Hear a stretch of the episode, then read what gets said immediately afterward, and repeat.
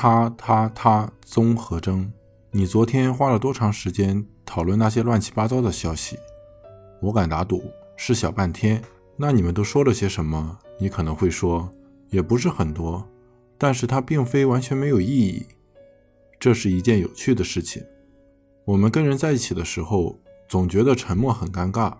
我们总是努力找些话题，但都没什么意义。你也经常会这样吗？那么，我们为什么会这样呢？有一种答案是，语言是一种梳理毛发的方式。对猴子和猿类来说，梳毛不是标准的卫生行为，但也不是表达承诺，它更像是在表达一种信息。我宁愿在这里与你一起梳毛，而不是和珍妮佛在一起。当然，我们也经常会这样厚此薄彼，但这是所有亲密关系的基本特征。亲子、爱人、朋友。所有这些关系中，人们都愿意花时间相互爱抚、触摸和梳理头发。总之，身体上的接触是社群生活中一个重要的组成部分。人类还有语言，这是一种远距离的相互梳毛，很多方面达到了与梳毛同样的效果。语言能让我们做出重要的承诺。我觉得你太有趣了，我愿意与你聊天。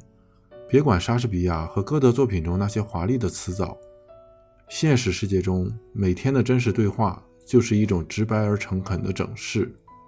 当然，语言不仅可以表达承诺，还可以让我们相互交换信息。猴子和猿类在交朋友、判断谁不可靠，或者决定跟谁约会的时候，只能依据直观观察，但是人类。可以根据二手甚至三手的信息进行判断，这也极大地扩展了我们掌握社会知识的范围。如果你留心听一下旁边人的谈话，你马上就会发现，人们谈话中大部分内容都在围绕社会性的事情展开，有时候是自己的事情，有时候是别人的事情，这就是他他他综合征。但是。没有无缘无故的进化，交换有关谁在什么时间、什么地点做什么的信息，让人们能做出穷凶极恶的事情来。总之，吹嘘可能是世界上最古老的职业，我们都曾经擅长于此。如果你不相信的话，可以仔细听一听旁人的对话。